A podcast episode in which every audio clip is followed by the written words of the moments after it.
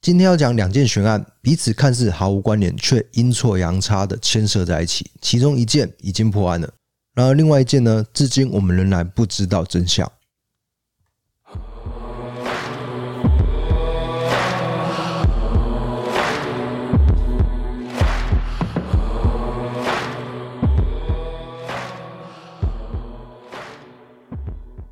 晚安，换回到异色档案以及故弄玄虚，我是 D K。我是 D 嫂，这一集呢，在影片的后半，我们会请到明华园台柱孙翠凤。那至于为什么会请到他呢？诶，我们待会会再提到。那首先我们要讲的就是九二一白骨事件，这个事件是怎么样的呢？大家可以看到，二零一八年三月二十二号的这个《自由时报》啊 p a r k e s 的听众可能没有听到，没关系，你们可以跑去 YouTube 看，他就下了一个非常耸动的一个标题，他写说拆迁九二一围楼，工人惊见白骨，诶，首先我们就好奇的就是说，到底是什么样的大楼呢？这栋大楼叫做祥瑞大楼，但是它本身的命运一点都不祥瑞。它是前后两栋的集合式住宅。那大家还记得这个惊天动地的一个九二一地震吧？那在震后呢，其实是有两栋了。它第一栋前栋它已经倾斜了，所以有立即的危险性，马上就拆除了。不过后栋呢，它没有倾斜倒塌，它被建筑这个结构专家认定它不是危楼，所以就予以保留。但是这个保留决定事后回顾看来，其实没有那么的正确。它是前面没有倒，后面倒了，是的，哎、是这你个讲反了，前面倒了，哦前面的倾斜了，后面完全没事，嗯，所以就拆掉一个前面的，只拆掉前洞，对，只是拆掉前栋。嗯，但是有一个问题，就是说它的后栋的水电系统跟前栋是共用的，哦，牵连在一起，牵连在一起，变成后栋它也没办法住人，嗯，就算它没有倾斜，也没办法住人。那在住户纷纷迁出以后，就荒废了整整十八年。你知道荒废大楼都会有一些街友嘛，就对开始就进住去，进去对对对。然后也有发生，就是有人刻意来到这栋大楼去做一个轻生，就逐渐变成一个治安上的一个死角。嗯，诶，那为什么长达十八年都没办法处理呢？对啊，因为住户对于拆迁的这个拆除，他没有达到一个共识。直到那个云林县长李进勇上任以后，他就跟这个一百二十三户的所有权人议价，强制征收土地，就住户最后只拿回当初买屋的一个四成的价格。但是也只好同意，因为你已经弄那么久了，对啊，所以就大家都 OK 好。之后大楼呢将会改建成斗六警察分局跟县府第二办公室，整个来龙去脉就是这样。嗯，好，那就在二零一八年的二月就开始拆除了后栋的拆除作业。结果呢，过了一个月，三月二十号的时候，这个《自由时报》报道，这边已经搭起了鹰架。好，那工人就在鹰架上面，从这个三楼的窗口看进去，看到那个屋内，竟然看到一具头骨分离的白骨。嗯，对，工人就当场吓得一阵晕眩。你说房子里面哦、对你想象一下，就是那个鹰架是搭在这个大楼的墙壁上外面对嗯，然后他就上那个鹰架，他就看进去那个窗口，里面有一个白骨。好可怕、哦，，对，是这样子的。警方就到场，他就初步研判这个死者是一个男性，这一定超过十八年了啊，哎、很久，但是没有到十八、哦哎、我待会待会会讲这个年份啊，是呃推估的年份。他发现这个天花板呢有挂一条绳子，那就判定是自缢的。云林县警察分局斗六分局的一个脸书，他有完整的看出尸体旁边的衣物照片，没有看出尸体啦，嗯，就看出他物品就对了，有包包啦、发票啦、报纸啊。好，重点是这个发票跟报纸的日期是二零零八年，所以在发生尸体的这个当下，大概是已经过世十年左右，哦，哎没有到十八年啊，也没有到十八年。哎、那尸体的年龄大约是五十五岁。那在这边帮警察宣传一下，如果你对这些物品是有印象，你刚好知道这个是谁的哦，请联络这个斗六派出所零五五三二二一三零，或是侦查队零五五三四六零三一。之所以会这样说，就是警方在积极比对这个失踪人口清册以后呢，并没有找到任何符合对象。好，就在工人发生白骨以后，拆除作业就立刻暂停。在三月二十一号呢，云林县警察局的建设人员以及后勤科会同承包拆除工程厂商，他们就先暂停，就先不要拆，因为你要查一下，就是到一底定还要查，啊还有没有其他的状对况。对对，他就逐户清查这样子，还遇到有门反锁，就把这个锁敲开去看。到了傍晚呢，整栋大楼清查完成，确定就是没有，就是只有那一间有，那个有白骨，对，就是只有那一间。但是呢，警方在清查这个白骨的身份的时候，因为你要重新比对很多的无名尸体啊，无意间呢就调出了板桥第二公墓的一个资料，竟然破了十四年前的一个悬案。哈，对，这个时候我们就要说到另外一件事件了，跟这件事件是无关的。嗯这个事件叫做虎尾车厢弃身事件。在二零零五年十一月的时候呢，在云林县虎尾镇北西里郊区的一处农舍庭院，它停放了一台轿车。没有想到，这台轿车连日发出恶臭，甚至有苍蝇在车子附近徘徊。一定是有尸体哦。没有错。而且这车厢有类似流出这个油污的液体，更精确的说是暗红色的体液啦。那屋主叫做陈立，这个是匿名，嗯，他终于受不了，这才报警。这样，那云林县的虎尾分局呢，就东屯派出所就一到现场，他就觉得哎事有蹊跷，这个车厢弥漫味道，很明显嘛，就是尸臭味啊。那这个墨绿色的轿车呢，很奇怪哦，它车门都没有上锁，连驾驶座的车窗也没有关上，唯独就只有后车厢是锁起来的。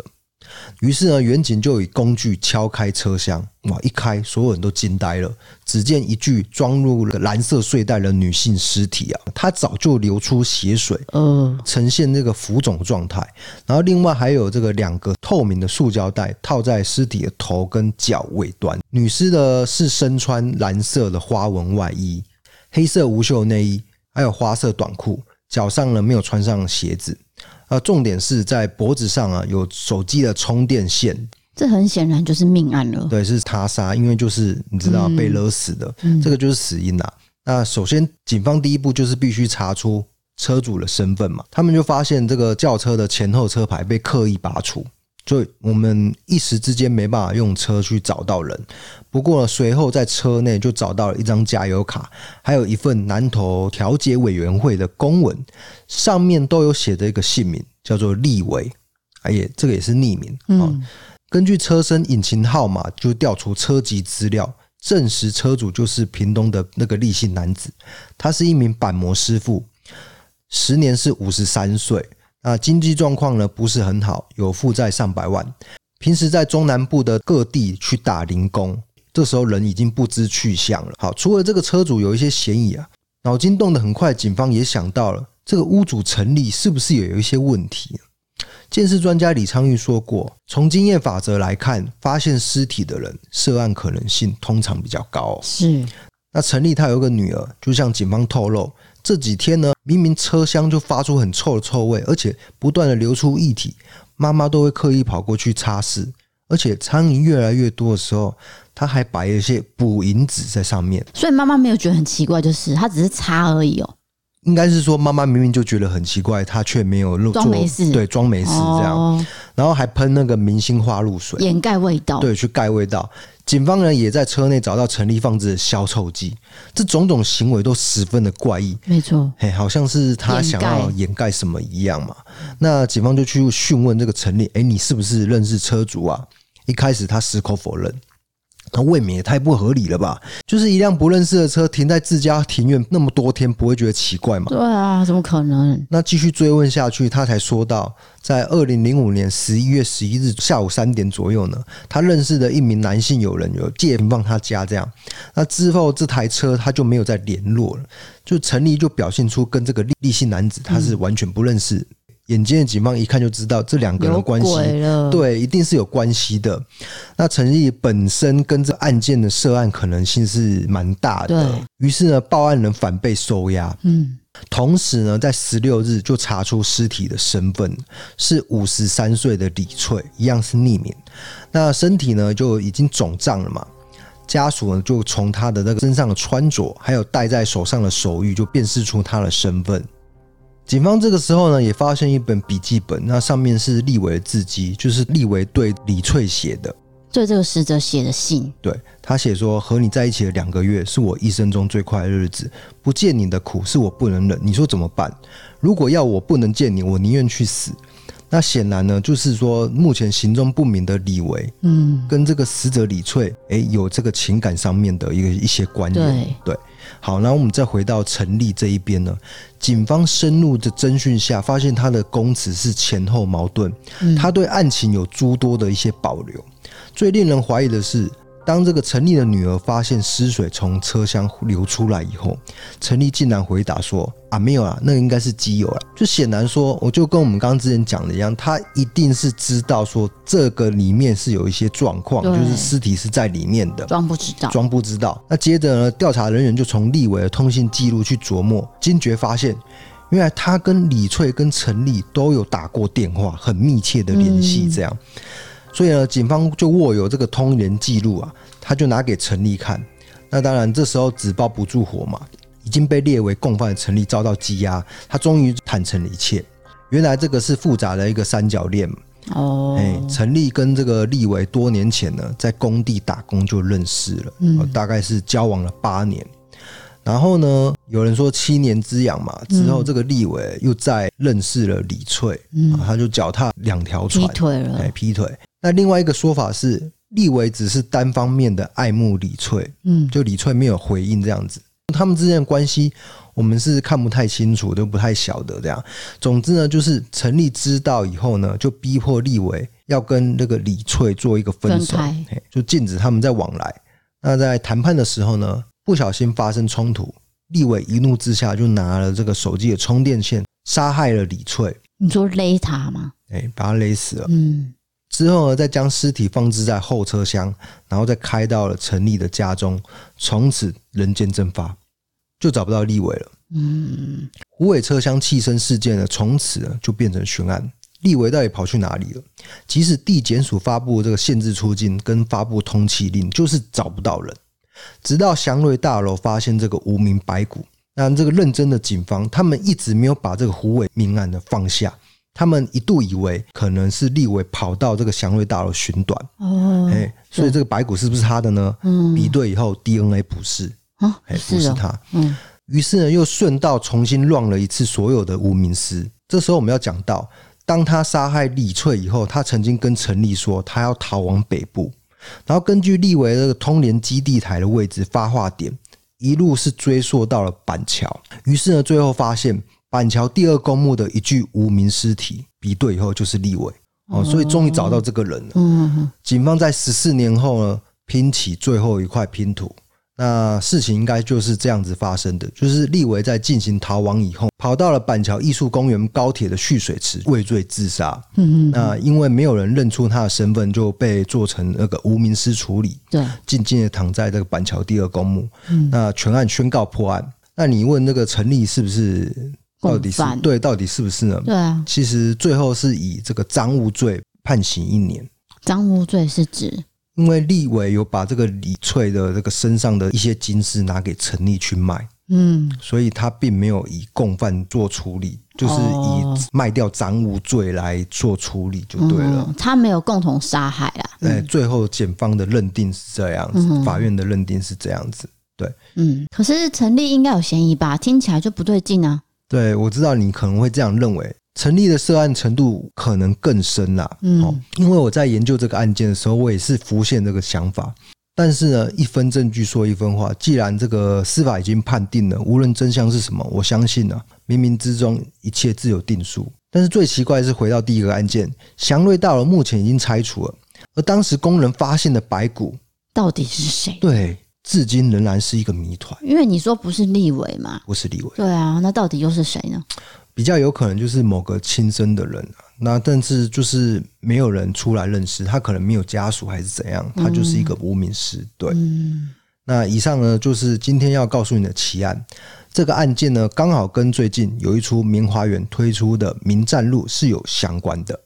好，那现在就让我们欢迎今天的特别来宾——明华园的孙成峰老师以及执行长招贤，请两位打声招呼。嗨，哎大家好，我一定是孙翠 凤。大家好，我是招贤。我因为我们真的没有想过说今天能请到台湾规模最大跟最著名的歌仔戏剧团明花园。是的那这一次呢，大胆跨界本土畅销漫画，推出同名作品《名战录》，将在三月二十跟三月二十一在台中歌剧院演出。那请两位大概介绍一下，就是这部《名战录》演出的内容。好，《名战录》是一部非常非常特别的漫画，就是它是在讲九二一大地震之后，台湾各地都出现了灵异事件。然后这个灵异事件，有些是我们所谓说的偷搞铁，然后有些是大规模的灾难。其实这个漫画家韦忠成老师他很特别，他其实就观察到这个现象之后，他就有这个想法，想说我来做一个关于九二一之后的漫画的故事。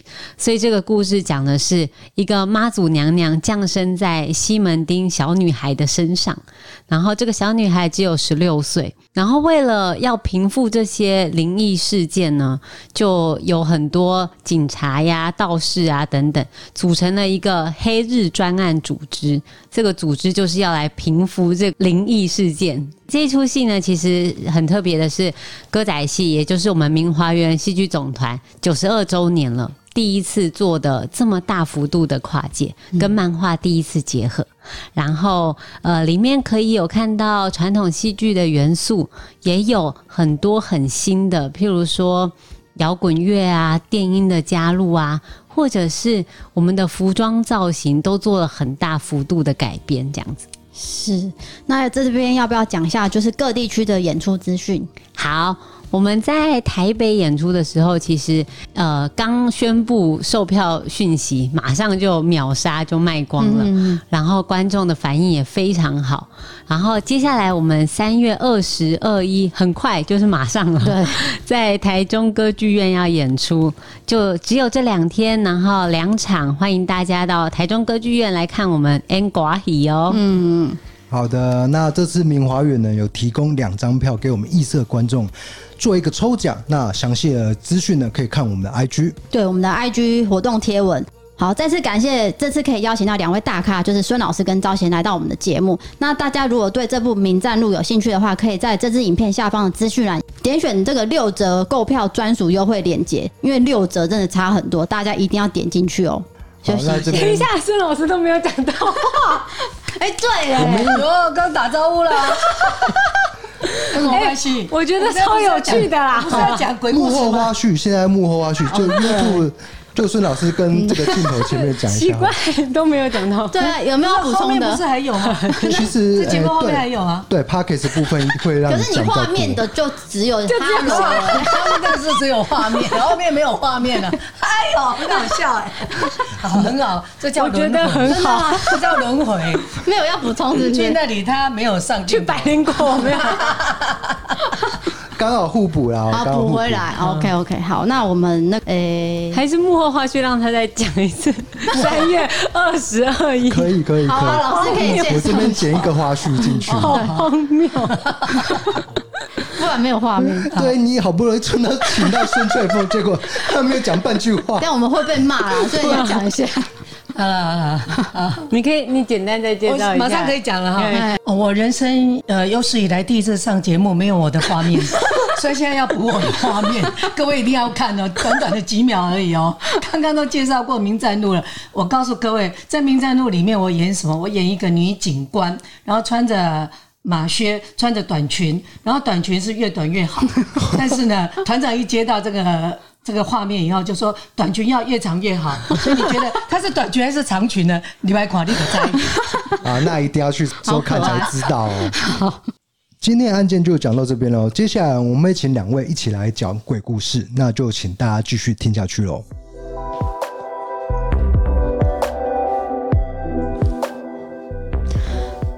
好的，今天的伯利开杠呢非常特别，因为请到两位大咖，所以我一定要问很奇怪的问题。因为明华园已经经营了，目前到现在是九十二年嘛，对不对？对，所以到过非常多地区表演。我听招贤有说，就是像老师有遇过一些灵异的经验，对不对？嗯想请你跟大家分享一下，就是最恐怖的经验。嗯嗯嗯，其实我我一直觉得我的磁场很很强，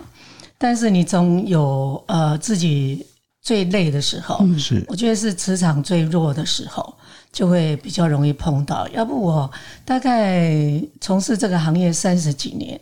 呃，大概次数不多了，大概三三次了，呃。呃，啥盖的差不多金子了， 盖我子我就觉得呃，因为我们我们是到处表嗯演哈、然后就像以前一样是跑码头，其实到现在还是这样。你光靠剧场的表演呢，那是没有办法收回成本，嗯所以我们还是要到户外做大型的公演。那你户外可能每天是换一个地方，几乎晚上就是我们坐在夜车里面，然后到下一个目的地。现在比较好，有旅馆有饭店可以住，以前就是住在这个舞台，舞台的后台跟前台。那我就来到了，从另外一个地方来到了台南的某个饭店，刚好呢已经是两三点了。两三点呢，我通常是那个时间是我最想睡觉，三点，半夜三点，我到现在还是这样。三点之前我就生龙活虎，到了三点应该就是我要就寝。嗯，那我到了饭店以后，我就非常累，然后就跟我助理讲啊，那个是冬天，很冷。我只要进到饭店呢，我习惯就是包括夏天，我也不开冷气，我一定冷气全部关掉。很怕冷，就是我怕冷，对。然后所有的窗户一定不可能会打开，所以那天就进去了啊。今年我就赶，我给我温暖，我要赶快睡，我非常累，我连洗澡都没有力气洗，你知道吗？就躺下去睡。嗯，然后就想我旁边就睡的我助理，我们就同一张同一张大床的，啊，困啊困啊，那愈困愈赶，愈困愈赶。然后冥冥之中呢，嗯，为什么内讲？内讲就是我们现在讲的，就是呃饭店的服服务务生。生那以嗯前以前应该都是年纪比较大的，嗯叫做内讲。那觉得欧巴桑，哎，欧巴桑为什么卡伫诶外衣橱？因为我进来，我大衣就放在那里。我说他为什么站在衣橱那里？然后我心里就想，嗯，不对啊，现在三半夜三点，我不用他服务啊，我而且你在房间里面、 对欸，对，我他我他是怎么进来的？ 我在睡觉，我我对我那时候就想，嗯，啊，这个阿上是安怎礼拜啊，哦我就赶了，我我的第一个念头说，哦，棉被不够，我很想把我的外套拿来盖这样子， 就这样一个念头闪过去以后，我就看那个阿上本来在我的床前，那其实脸都看不清楚来，也模模糊糊不知道，然后就看到他一直默默的往我的衣橱走过去，嗯，我心里头在想啊，不会我碰到了吗？我想说好半夜开心的三点感觉你现在才发现，对不对对？ 对，我那刹那说，嗯，他为什么这可以在我的房间？然后再来，我要盖我的外套，哎、他马上那个连接马上他知道，嗯，他要去拿我的外套，嗯，我马上反应不对，他一定不是跟他我不是同人， 不是跟我同世界的人，我心里在想，哎呀哎呀，我遇到了嘛，因为以前都常听人家遇到。哦，这是我第一次的经验呢，就是我不要，你不要来，我就很害怕，你不用去拿我的外套，谢谢你，你可以出去了。其实那时候心中就开始有一些排斥，嗯，然后他就一直往那个地方去，我就开始念啊，我应该好枪，我也一头菩萨出来吧。 散，呃，那时候我就念阿弥陀佛，我习惯带着佛珠，嗯，我就开始念阿弥陀佛，嗯，阿弥陀佛，阿弥陀佛，希望一一摸过来，一摸过来，因为我知道他靠近我的话，我应该会很不舒服，嗯，潜意识，其实我从来没有这个经验，然后就跟他讲，你不要拿，你卖给，你卖 给，呃没办法，你怎么样就买，他就已经拿到我的外套，嗯然后就一直一直往我的床铺过来了。拿着外套往你对，往我的前进床哦，铺过来 了。我心里想，我要叫我的助理，可是我动弹不了。鬼压床，这这是鬼压床，就是没办法，对哦我啊，要你抖没叮办法当动哎、嗯我一直我助理就睡我隔壁而已，没有离很远，就就是你就撞一下就可以对弄到他，可是我都没有办法动，你就被一股很强大的力量把你压制住。嗯，然后我就说：“阿尚，都下地，都下地，下地给你走， 我我没搞，我没搞，我没搞，我没搞，我没搞，你莫来，你莫来，你莫来。”然后他就一直过来，我想完蛋了，就他就真的把衣服把我盖下去以后，我几乎整个人是起所有的这个鸡皮疙鸡皮瘩，全部起来，你知道吗？然后人更不能动了。我那时候就一直想要喊我的助理的名字，连喊都喊不出来，别嗯说动。我就想，那么阿弥陀佛，阿弥陀佛，阿弥陀佛，阿弥陀佛，伊嘛是搞我卡落 去啊，我不舒服，我要安怎？嗯，好， 另外一个，我叫我观世音菩萨总会用的吧？那时候我就改念了。观世音菩萨，观世音菩萨，一直念，一直念，然后我就记得我从我的手把我的佛珠拿出来，一直念观世音菩萨，念观世音菩萨，念到有一会儿哦，不是马上哎、就念到有一阵子好几分钟之后了，这样对，然后才感觉哦，那个力量，那个压制的力量松了慢慢不见，哦，然后欧巴桑也慢慢的不见，然后我才能动，我松了一口气。那时候已经天亮五点，嗯天亮马跟他上站两个小有时，效，对啊对，马上有效。嗯，然后我就叫我的助理，我说起来，起来。他说怎么了？我说我都没有睡。他说你干嘛不睡？很累。我说刚刚有一个欧巴桑一直在我们房间。他说啊，真的？他去看门，门是锁着，不可能，因为里面是已经有铁链对锁着。说没有，孙姐门锁着。我说可是我很冷，我就看到我们的窗户为什么是开着？哎、窗户是铝窗哎、铝窗是开着哎、所以就难怪我一直很冷很冷。我就问他说：“你为什么开窗户？”我们是说睡觉的时候，我们一定不可能开窗户。他说：“我关着啦。”他什么时候开他也不知道。那我心里在想，那我应该是做梦，应该是那个窗户开了很冷，所以做了这个很冷的梦。嗯，然后我想说，那应该是做梦。那我到底是做梦还是真的有这件事情？我应该检查我的佛珠。对，如果佛珠是用戴在手上，那表示我做梦；如果佛珠不在我的手上，那应该是我刚刚有那个动作，就是有拿下有了。拿起来。对哎，这个很如合逻辑，对对对就对是不检查科学的逻辑解 释，对，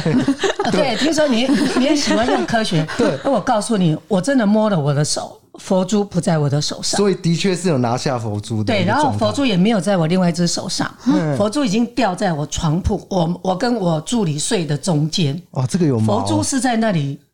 它都掉在那里。哦，那我心里就想，哈，那我不是做梦哎、对，我真的是有拿起佛珠在念，所以等于刚刚那那个场景，我是没有睡觉，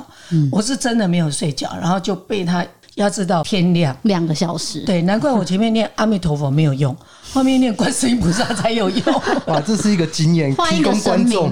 对对，没有。后来我又有一次也是住饭店遇到的，我也是前面都念阿弥陀佛，可是后来那个力量越来越强的时候，我就念观世音菩萨，那个力量才不见。那你知道？你科学哈，你你你用解科释学一你下解释为什么阿弥陀佛跟观世音菩萨？这个，我在 想，如果你真的要解释的话，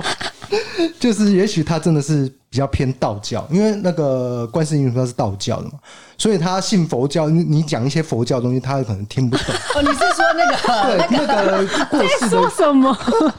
我硬解释的，我不晓你写得。公啥啦？人家叫你科学解释哎，这个呃，很难解释？对撇不对开宗教，撇因开为宗现教，在孙老师就是他在一个好，我真的用科学解释，三点多嘛，因为很累嘛，啊，你睡觉日有所思夜有所梦，你就真的会可能真的是做梦。那梦中的其实他还是会有行为，就算说你甚至是拿下一个佛珠，那可能真的是梦里一个意识行为。可是如果我这样解释的话，那这个故事根本就 那窗户呢？对对啊，啊窗户就没有窗户解呢释对，啊。窗户窗讲不户呢过？去，因为我们都我们都检查过，我不可能冬天不关窗户，对而且窗户是真的打开哦，就打打很全开这哦样，，对，不是一小小的，是整个打开。 那个时候我就觉得，哦，这是我人生第一次遇到。然后在遇到的时候，后来呢，我去问我的妈妈，我说：“妈妈，为什么我念阿弥陀佛力量很小，念观世音菩萨就会力量比较大？就是他们散掉的力量比较大。”嗯妈妈是说， 妈妈说，因为呢，依照他们老一辈听到了，他说阿弥陀佛是观水，观世音菩萨是他的先锋，哦，所以先锋会比万岁跑得比较快跑得比较快，先到。比较强的意思对吗？，他说先锋通常我们如果出去打仗，哦你呼唤谁，先锋会比较先到。元帅都会在后面，哦好我记所以得妈妈了说是不是应该是这 样？但是后来学佛了，我觉得不是。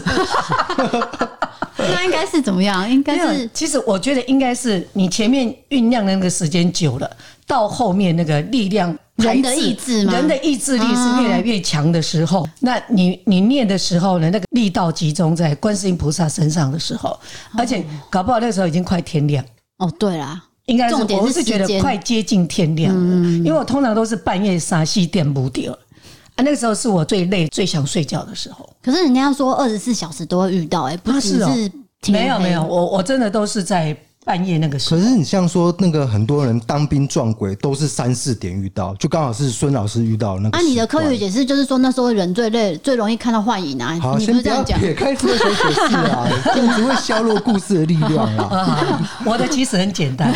对，他他那个真的就是我们戏班比较容易，就戏班真正有发生的一个命案。好，哦好，那我们请招贤来招讲贤一下好好他的好经验。好好，我这个故事呢，呃，非常的有历史。 这个故事是在歌仔戏界，大家很多前辈都知道的，就是以前的戏院都是在演歌仔戏，就像现在的电影院一样。嗯对，大家要付钱去看歌仔戏。那个时候没有电视电影，就是全民娱乐这样子。嗯所以那个时候呢，有一团戏班非常的有名，然后里面有一个女主角叫做波莲，宝莲，宝莲嗯对。然后是呢吧？哈，一个祝英台 啦，啊，卡 掉，卡掉，卡掉！我讲到他要说的故事， 他本来要讲的故事， 不是啊，不是波兰 啊，拍谁？祝英台，莫林是另外一团的，对对对对对对我们很对，多鬼故事，对对而对且对是真实有这个人，这个这个都是事件前辈流传下来的。哦真的有这个命案，然后后面有一些灵异的状况。好，继续继续。立刻会帮我剪掉，对不对？ 不会不会讲， 可恶啊！绝对不会讲。好好好， 然后呢，这个女主角就是就是当天呢，其实所有剧团跟现在都一样，大家都为了要拼票房，是就要做一些很特别的行为，或者是反正就是噱头行销宣传嘛。哦嗯，所以当天那个剧团就发出公告跟宣传说，我们今天会有吊钢丝、空中飞人，明天呐，呃，对，就他今明天一定天。要选，今天换我的时间，你不要打 岔。你你都哦，等一下对，上啊，等一下， 好，我要 开始，拜托帮我们剪我们都掉，不会剪哦 的。可恶！我们求女儿怎字啊，么这么这么笨啊？哦你听个故事，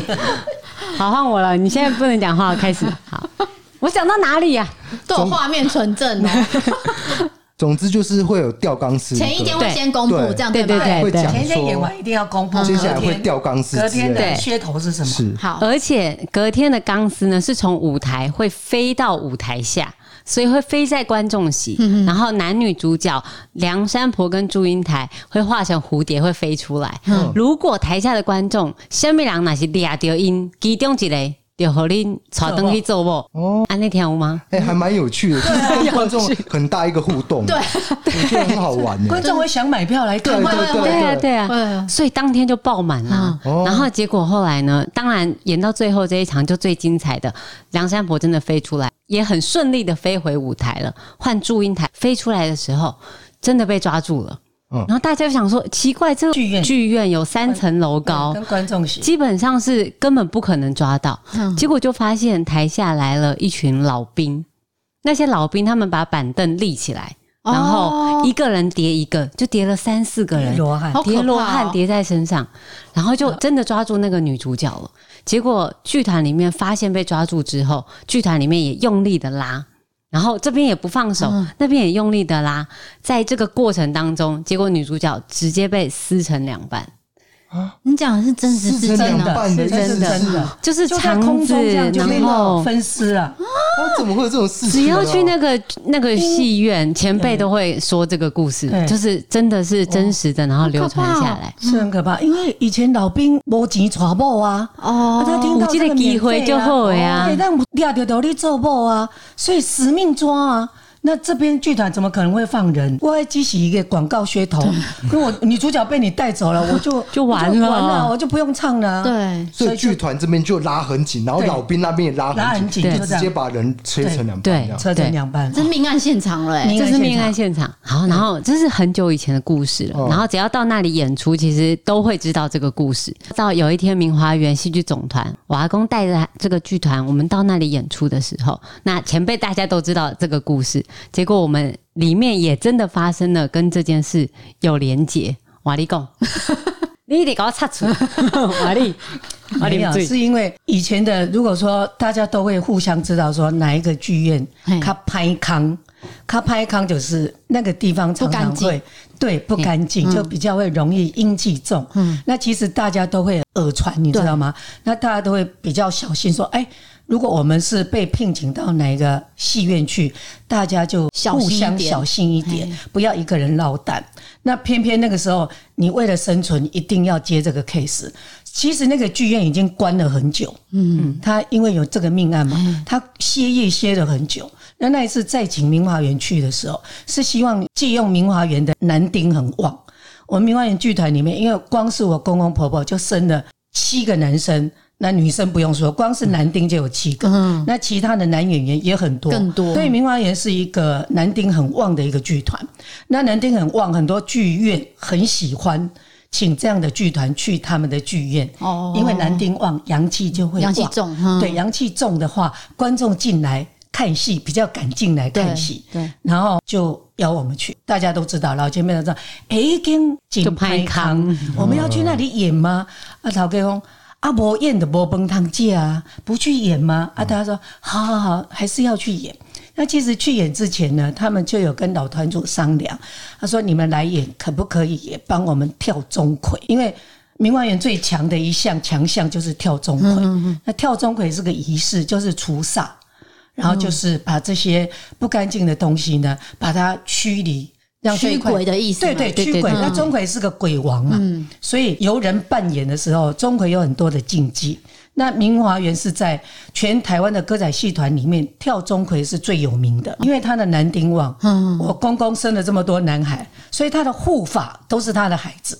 因为钟馗出一出去跳，一定要有护法在旁边。对那你不能有女生上台，这个时候一定是男生围着钟馗。第一个保护钟馗，第二个就代表我的阳气最旺阳气很很很足，所以这些比较地级空间的东西就不太敢过来。对，然后跳钟馗是有禁忌的，跳的那个人呢，开始勾脸的时候，任何人不可以靠近他。勾脸勾脸就化妆，开始要化妆的时候，他要勾钟馗那个鬼脸。第一个不能靠近他，第二个不能叫他的名字，本名对，不能叫他本名。嗯然后钟馗这个人开始勾脸，不可以说话，一直到跳到整个结束，脸卸掉才能够开口说话。等于你一是他的说话身份一上来他就不对，会讲话，等于哦说他对对就是对嗯真正的钟馗，你自己要承认你是真的钟馗。所以这个禁忌已经所有的剧团大家都知道，团员都知道，所以大家都会回避。话说呢，那一年也是我老爹呢，他觉得他人生里面最低潮的时候，当他被聘到那个剧院去跳钟馗的时候，他在狗脸。这个时候，我先生的大姐在台南市政府当秘书哦，嗯，她是考进去的哦，嗯就那个时候功课很好，而且一个戏班功课是子养出一个功课很好的女秀才，这这这样个可以让你讲， 好你，的就是我的大姑姑，然后所以刚好到台南这个地方，然后他就想说，啊，那我爸爸的剧团在这里，然后我来看一下这样子，然后他就回到剧团来，大家都很开心，就一下子就忘记了那个禁忌，嗯大家就说，哎、你等来啊，你等来啊，然后大姑姑就走到爷爷的身边，然后就叫了他名，就说字没有对叫阿爸，爸，啊然后。叫阿爸，我爷爷也回答他说：“哎、你等来、啊，哎、结果爷爷马上就发现不对，不能就讲不话能讲不能话讲话，的不可以回答他。嗯对，因为然太后嗯高兴了，很久没看到那个大忘记了大啦姑姑，，对大家都在那个高兴的氛围里面，忽然间一下子子忘我了。嗯，结果后来就真的就开始继续勾连，然后把这个仪式完成。可是当天跳钟馗的时候，爷爷就说那个非常的不顺利，各种的不顺就对了。结果最悬的是这件事情过了，呃，就是钟馗跳完那一天之后，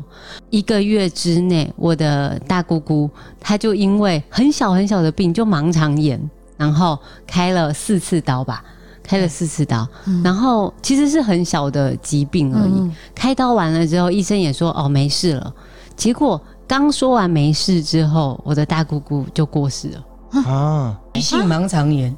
然后他过世的时候才十八岁，他好年轻哎，他那个时候是全台南的丽人国小选出来的最漂亮的西施，然后他还考上了台南一中，嗯一中就学他学历很好，反正就是学霸就对了，哎嗯对，学霸、欸。你想一个、一个剧团养出一个女儿。这么的漂亮，又是个学霸，然后他要凭他的能力考上了市长的秘书，对女秘书，所以整个剧团真的对那个大姐非常非常的礼遇跟荣耀。嗯对所以在那一刹那的不小心，没有想到钟馗一跳完，大姐就没了。然后在短短那一年里面，我们家走了几个人？三个，四个，三个，最后对对三个，连大姐总共嗯四四个个，对一年里面走了四个人。都是生病吗？没有，都各是种在不一样各的种原因不一样可的能状有态意之下外，，啊也有生病之对类的，那那个是就因为触犯一个禁忌，是就是触犯的一个境界。嗯后来是最后一个不知道是谁，已经走了，就走了三个。我我老爹就心情很不准，他就知道说是不是因为上次那个钟馗跳的不顺利。而造成这个这样的一个呃一连串的一连串的悲伤的这样的事件问题，那他在很伤心之下，他回去看他的老师，教他跳钟馗的这个老师，这老师是个道士，嗯，他所有的符令都是这个老师教他，钟馗怎么跳也是这个老师教他，因为你跳钟馗不是开玩笑，因为这个老师有跟我的公公提过，第一个你的阳气就是你们家的阳气不足，不要跳，嗯，第二个就是呃，你的符令不是真的话，也不要跳，你就镇压不住嘛。哦所以老爹是真的跟一个茅山道士学这个符令，专业的嗯专业的符嗯令，所以他的符老爹的符令是跟一般人的符令听说是不一样。就它不是乱画，那个它不是真乱画嗯真的一个功效，嗯真的，因为这个有关系到，因为他的师傅一直跟他交代，除非不得已，你才跳钟馗，要不然不要去赚这个钱。哦可是你知道跳钟馗的收入是我们这样出去演出一个礼拜，一个礼拜的收哦，入那很高，差很很多，高，因为你有所有的行类嘛哈，以前所有的行类鸡鸭米什么一堆，通通归剧团。嗯，因为这个都是他们要准备嘛，主办方要准备。那跳的费用又是 double 的 double，你能够接到有跳钟馗的 case，一定大家都是想要跳钟馗。嗯，可是你要衡量一下你们当初你自己剧团的整个结构跟状态。对啊那老爹觉得说，我的我的状态是很棒的，很多男丁一起跳，那个声势是非常的吓人。哪知道就这样一个小小的错误，后来因为连续走了三个之后，老爹心里非常的难过，他就回去看他的老师，他老师就跟他讲，你是不是有这阵子有跳钟馗？今年里面，他说对，他说所以从他的面相，老爹的面相看起来，他说你们还会有一个。啊，一个啊，够有啊，够几个，哎还有一个嗯啊嗯这这哎没办法化解吗？有师傅有帮他化解，那老爹就很紧张，老爹就说：“师傅，你真的要想办法，我已经走掉一个女儿，又走掉一个他的爸爸，我老爹的爸爸。嗯那他什么时候走掉？人家通知他，他爸爸已经走了。”来不及，来来来不及，也来不及回去看他，好像又走掉一个我们里面的，呃，不知道对姐的腮乎，嗯好，所以老爹就心里很无助的时候，师傅又这样跟他讲，他就非常的紧张，伊讲哈，啊，够几个，伊讲对，第一年对，节这个年还没鬼进前，还会有一个，啊，他说能不能想办法化解？因为呢，我们通常是说，你如果跳的不顺利，或者跳的不成功，一个在你是 gay，他会来找你。那一个在当下的那一群人，不是人哦，低级空间的，他一定会找到你。然后如果你眼望，他就是找你身边的人，哦，让你难过，让你不舒服。所以老爹很伤心，老爹就说师傅就帮他化解。然后师傅就说，虽然是该做的法事都帮你做，你还是要小心一点。那老爹就回去，那老爹就跟剧团宣布，今年呢，我们大家要小心一点，尤其在除夕夜还没有过完的话，就是你要被鬼嘛，嗯，大家都尽量，我们大家尽量保持安全，低调一点。嗯，然后好不容易啊，就挨挨到了除夕那一天，那大家就想说，哇，除夕夜的要鬼过了，嘿，除夕夜啊终于要过了那今年的鬼啊啦，那个水温的鬼啊，哪知道就说在除夕的那一天，忽然间就是有一架空军的那个飞机飞机军机迫降，迫刚好降飞过那个飞过那个戏棚戏院，刚好就在头戏院顶的头顶而已，这么近，迫降这么近，嗯然后很大声。那因为老爹他们那个年代有经历过空袭嘛，对，所以他说那个声音比空袭还恐怖，嗯空袭还有那个防空洞可以躲，声音你还没有办法听到那么大声，它就在你的头头顶上顶面那个上嗯声音，而且是没有预警的。就这样砰过然去后 了，过了之后就爆炸，对，啊就爆空袭炸，就爆炸，空那那那是个一空件军一件那个军机哦迫降的失事的事情。然后所有剧团人吓死了，说哦，这个现在家庭恐怖，然后完全也不知道发生什么事，然后就忽然间听到有人哀几下就躲心安，就是我的二嫂，二嫂就哀得很凄厉的声音啊，大家就吓到，因为以前那台戏嘛，每个人有每个人的帐篷，那二嫂就从帐篷冲出来，就喊老爹，嗯跟他先生跟我二哥就说：“进来啦，进来啦，我的囝，我的囝。”然后他刚生了一个男孩，有二嫂都生女的，嗯，就第一个男孩，然后就因为那个飞机的迫降，声音啊吓破太大，吓破胆，惊死，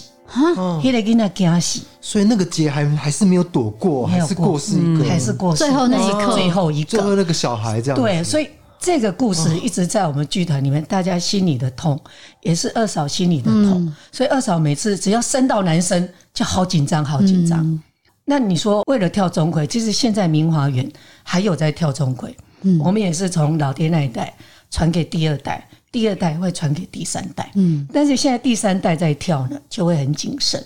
明华园九十二年的历史，经过多少故事，以及这次跨界合作的民战路，有什么非看不可的理由呢？下一集就让孙老师与赵璇继续告诉你，千万别错过哦。